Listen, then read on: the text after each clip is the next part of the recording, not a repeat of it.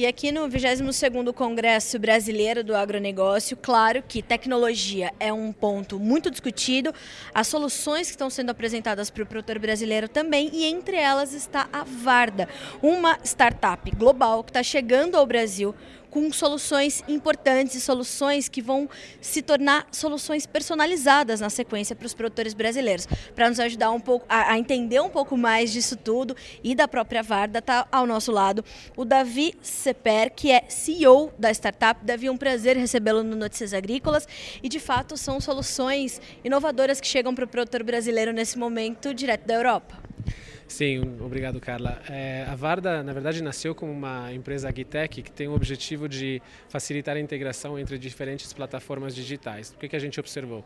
É, a agricultura digital é, nasceu muito fragmentada, porque a agricultura é uma atividade muito complexa, que tem informações que vêm de máquinas, de sensores, de solo, de satélite, cada vez mais dados que são difíceis de ser aproveitados, mas por outro lado a gente vê uma demanda crescente por transparência, é, por documentação de práticas sustentáveis, para poder determinar se o produto tem uma pegada de carbono menor ou maior do que o que vem de uma outra região, quase todas as maiores multinacionais, multinacionais do setor vêm se comprometendo com uma meta de redução da pegada de carbono. Então, isso traz uma pressão para o produtor de documentar o que, que tem sido feito no campo, de eh, recolher os dados das várias plataformas e ferramentas que ele utiliza para justamente atender essas demandas. Então, o que a gente faz e traz é uma, um, um sistema de reconhecimento, um sistema de identificação dos talhões, tratando os talhões como se fossem uma pequena fábrica de comida ou de fibra, e utilizando um identificador único que seja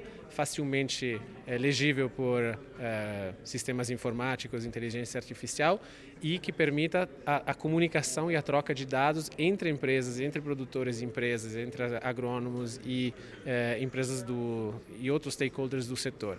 Então a gente, na verdade, facilita a vida no que diz respeito à compliance e atendimento das demandas que vêm, como a gente tem falado hoje de manhã sobre as, as legislações que vêm sobre desmatamento zero, é, que podem ser uma barreira à comercialização, mas através dessa identificação universal do talhão que a gente está trazendo, é possível é, contornar esse problema e transformá-lo numa oportunidade, porque o produtor brasileiro tem uma pegada de carbono menor do que a maioria dos outros, em razão do, das práticas tradicionais e do, é, da rotação de cultivo, da, da, eficiência que a agricultura brasileira vem desenvolvendo nos últimos, nas últimas décadas, é, dado que não tem nenhum tipo de, de subsídio como acontece em outros países no hemisfério norte. Né? E Davi, ou seja, essa, essa tecnologia, essa outra solução que chega, ela pode então ser é, é, unificada com outras que o produtor já esteja usando ou que a propriedade já tenha em andamento. Exatamente. O ponto de partida da gente foi observar que existem já muitas ferramentas. Vezes, muitas vezes o produtor utiliza mais do que uma ferramenta. Introduzir a ferramenta requer mapear o território, determinar quais são os talhões. A gente quer cortar todo esse processo porque traz ineficiência inutilmente e criando já uma camada de mapeamento de quais são os talhões, simplesmente a forma geográfica, o polígono e a localização, dando um nome, um código alfanumérico a cada um deles e transmitindo esse tipo de comunicação para todas as plataformas que estão sendo utilizadas na, na no campo por, pelo produtor mesmo. Isso vai gerar também transparência na divulgação desses dados e, naturalmente, soluções que possam ser personalizadas pelo produtor para as próximas safras ou para as safras seguintes. Sim, a, transparência é uma das, uma das vertentes fundamentais, né? porque a gente vê que tem cada vez mais demanda por documentação de origem, saber dizer como foi feito o produto, como foi cultivado o campo. E, e a gente não quer reinventar a roda. Né? Essas, essas ferramentas já existem, a agricultura de precisão não é uma novidade.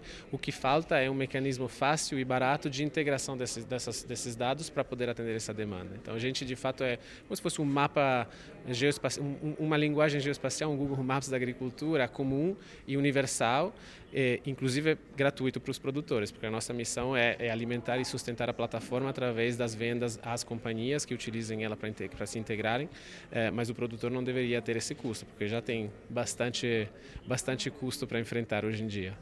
Davi, por que o Brasil sendo o principal foco, ou o primeiro foco fora da Europa? Pela proporção continental, pelo desafio ser grande, por sermos uma agricultura tropical? O que, que justifica esse, esse foco da Varda no Brasil? Essa é fácil. É, vou dar uma estatística de partida. 50 anos atrás tinha mais ou menos 0,45 hectare por pessoa viva no planeta para se alimentar. Hoje esse número caiu para 0,2, ou seja, menos que a metade. A única forma da gente garantir a alimentação do planeta é, estabilidade política, paz e prosperidade é mantendo uma produtividade e um aumento da produção absoluta em, em linha com a demanda explosiva que a gente tem em razão do aumento, da mudança dos consumos e do aumento da população. E o, sem o Brasil, essa equação não fecha sem um aumento contínuo e gradativo da produtividade no Brasil e, e aumento da, da, produção absoluta, isso vai ser impossível. Então, é obrigatório, é indispensável estar aqui em razão das dinâmicas inclusivas sobre toda a temática de, de produção das, da, das, das, florestas e de garantia, gar, garantir a transparência da cadeia. Uh, cobrir esse país é fundamental para nós. Então, fora da Europa, Brasil e Estados Unidos são com certeza uh, os dois principais mercados, mas o Brasil foi o primeiro que a gente escolheu por causa dessas temáticas e do, do dinamismo da agricultura brasileira. A tecnologia teve de ser é, ou personalizada, ou adaptada, ou modificada para ser aplicada no Brasil. Em que fase que a gente está dessa, dessa, dessa ferramenta a mais para os produtores e para as empresas? Olha, a gente vem, lança, vem lançando literalmente nesses dias, então estamos ainda numa fase de estudo de, de, de detalhamento da qualidade da nossa ferramenta. Nós utilizamos é, tecnologia satelital, dados de Sentinel e Landsat para documentar, para identificar os talhões. Essa tecnologia não é 100% acurada naturalmente, mas nós temos uma interface que permita corrigir os erros e lentamente ir melhorando a qualidade do database. Então, a adaptação na tecnologia em si não foi feita, mas com certeza a gente vai ter muito aprendimento que nós queremos desenvolver aqui e, e junto com os nossos parceiros locais que vamos abordar nesses, nessas semanas que vem pela frente.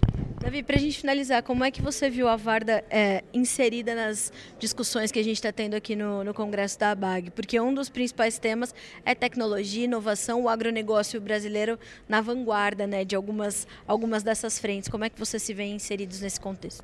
Olha, eu acho que é, inovação depende de, várias, de vários fatores tecnologia, digitalização e acesso aos dados são ingredientes fundamentais. Então a gente traz uma das componentes, né? a gente não pretende ser o, único fornecedor de serviço, mas traz uma componente importante de base de infraestrutura para facilitar a digitalização do setor, a integração entre plataformas e a criação de uma linguagem comum que ajude o produtor a atender essas demandas que a gente vê por maior sustentabilidade, maior transparência, eu venho me repetindo, né? mas é exatamente esse o contexto que a gente enxerga e o papel que a gente pretende jogar trazer transparência, confiabilidade e uh, maior digitalização e uso dessas ferramentas para ajudar a agricultura brasileira a enfrentar os desafios que tem pela frente.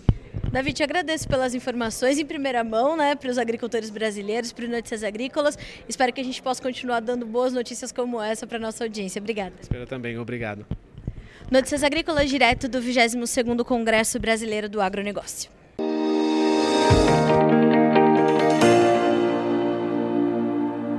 Participe das nossas mídias sociais no Facebook Notícias Agrícolas, no Instagram arroba Notícias Agrícolas e em nosso Twitter arroba Noteagri. E para assistir todos os vídeos, se inscreva no YouTube, na Twitch, no Notícias Agrícolas Oficial.